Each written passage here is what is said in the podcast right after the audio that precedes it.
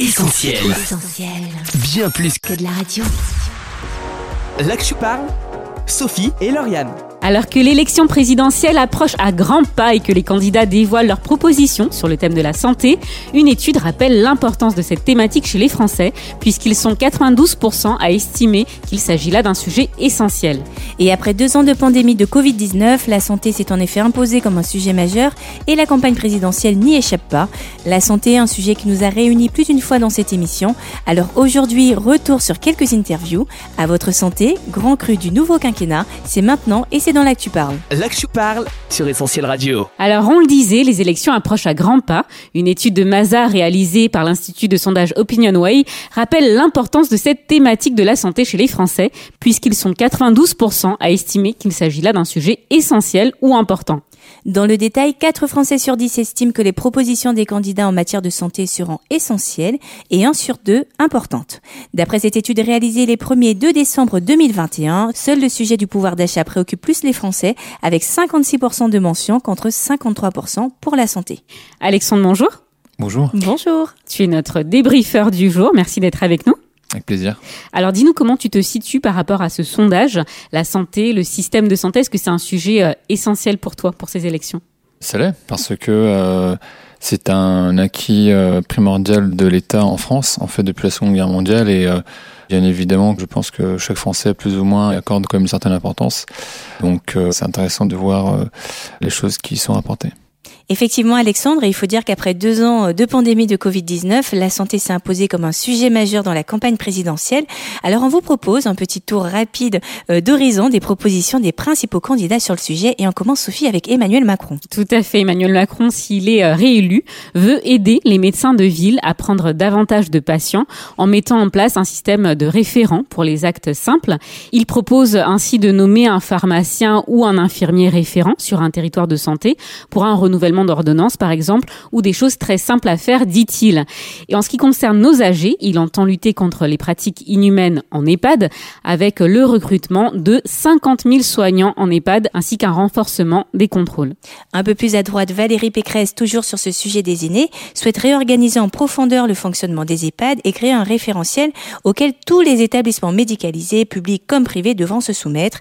La candidate LR explique également la création d'un véritable statut pour les proches aidants, leur permettant d'aménager leur temps de travail. Et plus généralement, en ce qui concerne notre système de santé, Valérie Pécresse souhaite mettre en place un plan d'urgence pour la santé, avec entre autres pour objectif d'augmenter les effectifs et de débureaucratiser l'hôpital afin de lui donner un nouveau souffle. Alors Alexandre, est-ce qu'il y a déjà des choses qui te parlent dans ces premières propositions? J'aime bien l'idée du référent pour le médecin traitant parce que c'est vrai qu'aujourd'hui, euh, pour l'exemple de mon médecin traitant, euh, pour une simple ordonnance, euh, en fait, on a l'impression de devoir faire tout un parcours et euh, c'est quelque chose qui est assez encombrant. Et je pense que toute idée visant à simplifier les démarches en ce sens sont les bienvenues. Après, par contre, je pense aussi que l'autre volet consiste aussi à ne pas perdre en qualité. Parce que c'est un peu le risque un peu de l'ubérisation, entre guillemets, c'est qu'on souhaite aller plus vite, mais qu'on perd euh, des fois un peu en qualité. Donc, j'espère que le système de santé ne va pas trop en, pâtir euh, au global, sachant que déjà beaucoup de lits qui ont disparu ces dernières années euh, en hôpital. Alors peut-être que la proposition d'Anne Hidalgo te parlera plus. Elle ne parle pas de référent, mais de médecin assistant. Elle voudrait créer ce statut pour pallier la désertification médicale de certains territoires ruraux. Et euh, elle souhaite faire de la santé mentale une des grandes causes de son quinquennat, sans oublier de réserver une grande place aux seniors, en prévenant notamment l'autonomie. Marine Le Pen, quant à elle, a fondé son programme santé sur la priorité nationale. La présidente du Rassemblement national met 20 milliards sur la table pour restructurer notre système de santé, avec notamment l'arrêt des fermetures de lits d'hôpitaux, des revalorisations salariales, la lutte contre les déserts médicaux et la création d'urgences gériatriques. Concernant les EHPAD, elle souhaite en augmenter le nombre de soignants. Chaque établissement devrait ainsi intégrer à minima un médecin un coordonnateur et un infirmier, et ce 24 heures sur 24. La candidate indique également son intention de créer un droit de visite opposable dans les structures médico-sociales. Alors l'un des grands axes du programme de santé de Jean-Luc Mélenchon va reposer sur l'idée du 100% sécu. Son principe, rembourser à 100% les soins de santé prescrits et intégrer les mutuelles dans la sécurité sociale afin de permettre à tous d'accéder à la santé. Jean-Luc Mélenchon entend reconstruire le service public hospitalier. Le candidat de la France insoumise annonce également la volonté de collectiviser les EHPAD, d'y créer 50 000 nouvelles places d'ici 5 ans, de former et recruter 210 000 nouveaux personnels et de revaloriser les salaires. Pour Jean-Luc Mélenchon, il est nécessaire de mettre en œuvre un véritable service public de la dépendance en mettant à contribution les gros patrimoines, l'objectif étant de soutenir le maintien à domicile. Et pour finir, Éric Zemmour veut revoir les conditions d'accès aux prestations sociales. L'ancien polémiste souhaite les réserver aux personnes de nationalité française et originaires de l'Union européenne. Il estime que cette mesure permettrait 20 milliards d'euros d'économies. Pour les âgés, il entend renforcer les contrôles des EHPAD. Le candidat de Reconquête souhaite par ailleurs favoriser la retraite à la maison plutôt que la maison de retraite. Alors voilà pour les propositions de quelques candidats.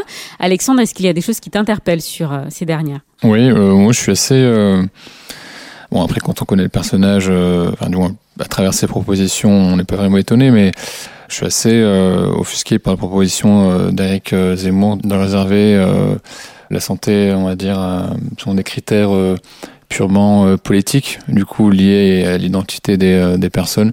Je trouve ça dommage et assez aussi contraire à, à l'histoire de, de la République. Bon, Alexandre, on sait en tout cas pour qui tu ne voteras pas. Alors, la santé, c'est un sujet qui nous préoccupe aussi sur essentiel, puisque nous y avons consacré euh, de nombreuses émissions, n'est-ce pas, Lauriane Et euh, dans l'une des dernières, nous nous sommes penchés sur les EHPAD. Des EHPAD en plein dans la tourmente avec la parution euh, du livre Les Fossoyeurs, révélation sur le système qui maltraite nos aînés, la santé de nos aînés, un sujet, on l'aura compris, dont les candidats à l'élection présidentielle se sont emparés. Des propositions, des promesses, mais sont-elles seulement pertinentes et réalisables Et qu'attendent concrètement les principaux concernés C'est le directeur d'un EHPAD privé, M. Bahati, qui avait accepté de répondre à cette question. On l'écoute. Déjà, je pense qu'il faut changer de regard. La vieillesse, c'est une affaire à nous tous. J'imagine que au moins dans chaque famille, il y a une personne âgée. Notre société doit changer euh, de regard par rapport euh, à l'accompagnement de nos aînés parce que n'est pas bien accompagner nos aînés, c'est comme aussi torpiller notre propre patrimoine. Alors pour les, les candidats, si déjà euh, la loi grand âge pouvait euh, revenir à l'ordre du jour dans leurs euh, agendas, ce serait une grande chose. C'est vrai que aussi la déclinaison de cette loi, ça passe par l'augmentation des effectifs pour accompagner nos aînés. Ça passe par la valorisation des métiers, des soignants. Ça passe par aussi l'adéquation des moyens aux objectifs qui sont euh, assignés aux établissements. C'est ça ce que nous attendons voilà, par rapport euh, aux personnes qui concourent à, l'élection présidentielle. Je pense qu'il faut aussi que les gouvernants euh, diversifient en fait les modalités d'accueil des personnes âgées. C'est vrai que l'aspiration fondamentale de toute personne âgée, c'est de finir séjour euh, à son domicile. Et si les moyens étaient mis à disposition pour euh, améliorer l'habitat des personnes âgées, très peu euh, viendraient en établissement. Il faut organiser aussi des structures qui permettent en même temps de donner du répit aux personnes aidantes, parce qu'on le sait très bien, maintenant il y a même des aidants qui meurent avant les aider compte tenu de l'épuisement, compte tenu aussi euh, de l'allongement de, de durée de vie. Donc euh, toutes les différentes modalités, les différents dispositifs qui peuvent permettre d'organiser un accueil, que ce soit à domicile ou, à, ou en établissement, seraient les bienvenus. Des propositions effectivement qui nécessitent d'être explorées. Alors pour retrouver l'intégralité de l'interview de Monsieur Bahati, ça se passe dans l'émission Mon vieux les EHPAD dans la tourmente, une émission essentielle que vous pouvez bien sûr retrouver en podcast. Alors dans les propositions que nous avons euh, listées, il a été question d'augmentation des salaires, de renfort de personnel, des revendications qui ont été celles des sages-femmes en octobre 2021. Elles étaient plusieurs milliers de toute la France à manifester, dénonçant le manque de reconnaissance de leur profession et de moyens humains, un sujet qui était euh, passé sous silence dans les médias, mais que nous avions alors souhaité mettre en lumière. Pour cela, nous avions reçu Nathalie, sage-femme depuis 13 ans. Sage-femme, un métier qui a connu de nombreuses évolutions, en l'occurrence pendant la crise sanitaire. Nathalie nous en parlait, on Il y a eu une grosse évolution effectivement déjà au niveau du suivi gynécologique. Alors euh, quand j'ai commencé, moi pendant mes études, on m'en a parlé mais peu. Il y a un manque de gynécologues euh, en ville, donc effectivement, euh, de façon assez logique entre guillemets, le suivi gynécologique a été aussi admis entre guillemets pour les sages-femmes. Et puis, je vois aussi beaucoup de mes collègues maintenant qui ont un diplôme d'échographie, parce qu'effectivement, les sages-femmes peuvent aussi faire des échographies. Donc, en fait, oui, la profession a évolué dans le sens où on fait plus d'activités autre que la salle d'accouchement ou l'hôpital. Il y a beaucoup de libéral, euh, d'échographie, de suivi, acupuncture, homéopathie, tout ça qui s'est développé. Euh, c'est appréciable. ben nous, par exemple, alors, euh, je ne sais pas si c'est lié à la crise sanitaire, mais cette année, c'est la première année où on a eu des difficultés de recrutement de sages-femmes. Il y a beaucoup de la promotion qui vient d'être diplômée qui est partie en libéral plutôt que de venir travailler à l'hôpital. Et je pense qu'effectivement, la crise Covid, ça a dû euh, agir quand même. Euh, elles se sont retrouvées à être stagiaires dans un endroit compliqué, en voyant qu'effectivement, pendant un temps de crise, c'était pas toujours très bien géré. enfin, c'était géré comme ils pouvaient, on va dire. Et du coup, je pense que ça a démotivé certaines à venir travailler à l'hôpital. Alors, qu'en est-il euh, des revendications des sages-femmes? On va écouter là aussi Nathalie. Dans nos revendications, ça serait notamment, en fait, on est une profession médicale reconnue dans les textes depuis 1803, sauf qu'en pratique, à l'hôpital notamment, notre statut médical n'est pas reconnu. Donc, en fait, on ne demande pas à faire plus que ce qu'on fait déjà, simplement à être euh, considéré comme une profession médicale, comme les textes l'indiquent. Cette reconnaissance de notre statut Bien sûr aussi après, c'est une reconnaissance auprès euh, de la population, euh, des patientes, de nos collègues médecins. Euh. et puis après, forcément, découle aussi une reconnaissance salariale, du coup. Dans les demandes, il y a aussi que la formation soit en six ans, puisque comme on est passé en système LMD par rapport à l'université, ça fonctionne beaucoup en unité alors après ça, moi j'avais pas ça quand j'étais à l'école.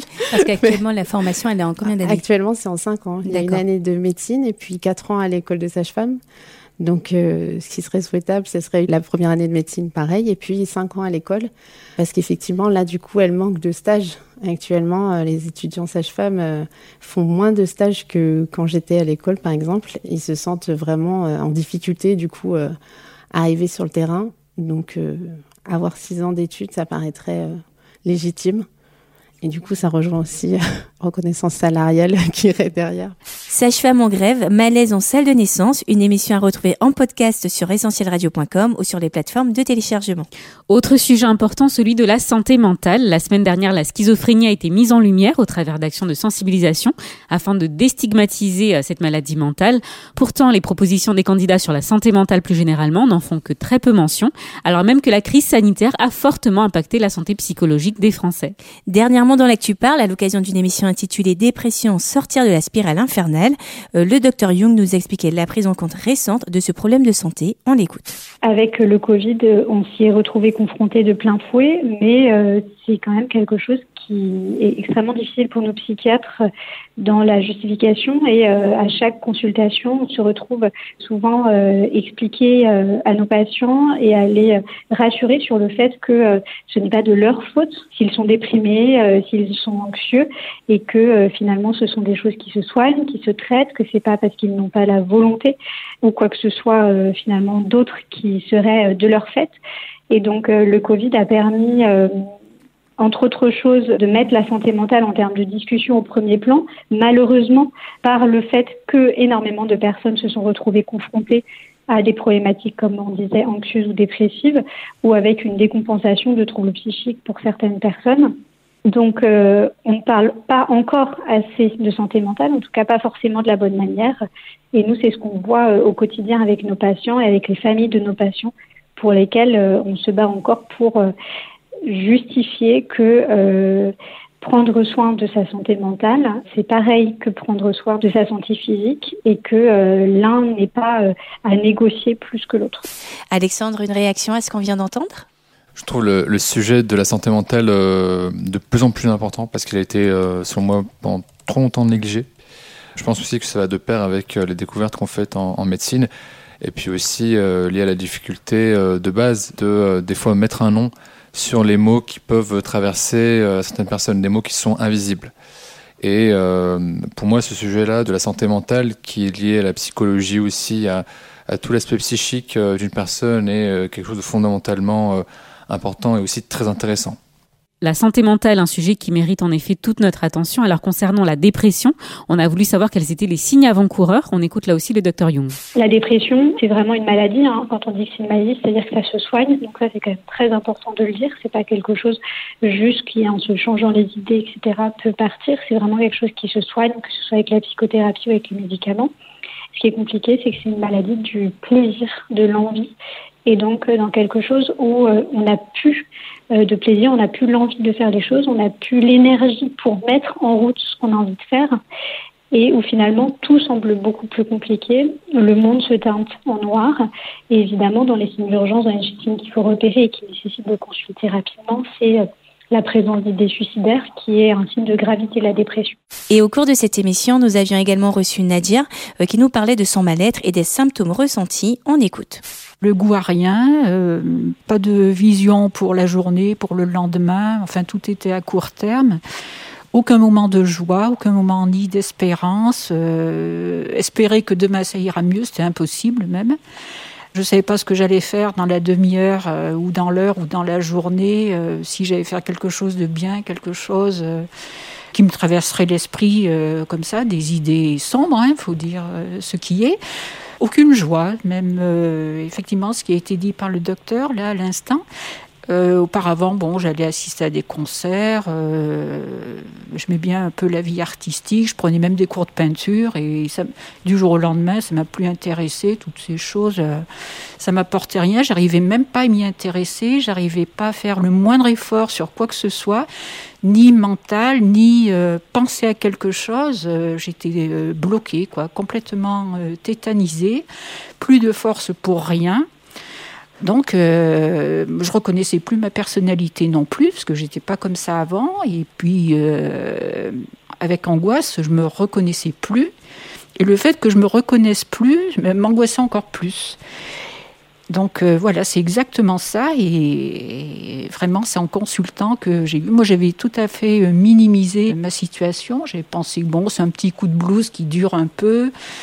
Je voulais voir le médecin pour qu'il me donne des fortifiants, donc euh, j'étais à 10 000 lieues de penser euh, que j'étais dans cette situation qui s'est révélée effectivement euh, grave, hein, avec un mal-être intérieur, un mal-être qui réagit aussi sur la condition physique, des sommeils qui ne sont pas des sommeils. Enfin, il n'y a jamais de tranquillité. Quoi. Voilà, c'est exactement ça. C'est un non-être toute la journée. Alors Nadia avait accepté de partager aussi avec nous les causes de son mal-être. Voici ses réponses.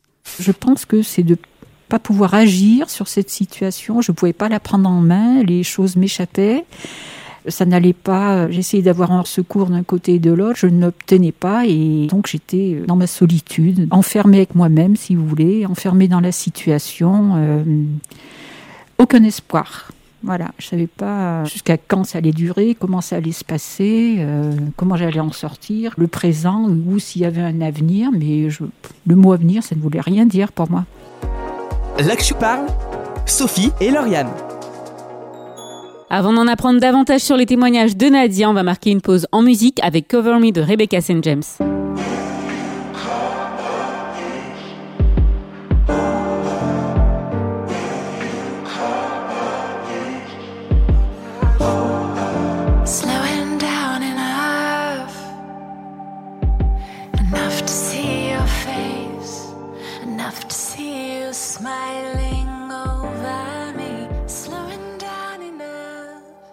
Vous êtes sur Essentiel Radio dans l'actu parle. Aujourd'hui, on poursuit notre série sur les présidentielles 2022 avec la rubrique santé, proposition de candidats et extrait d'interview de l'actu parle. La suite est fin, c'est maintenant.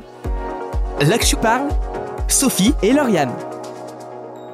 Au cours de l'interview, Nadia nous parlait du contexte particulier qui l'avait amené à souffrir de cette maladie.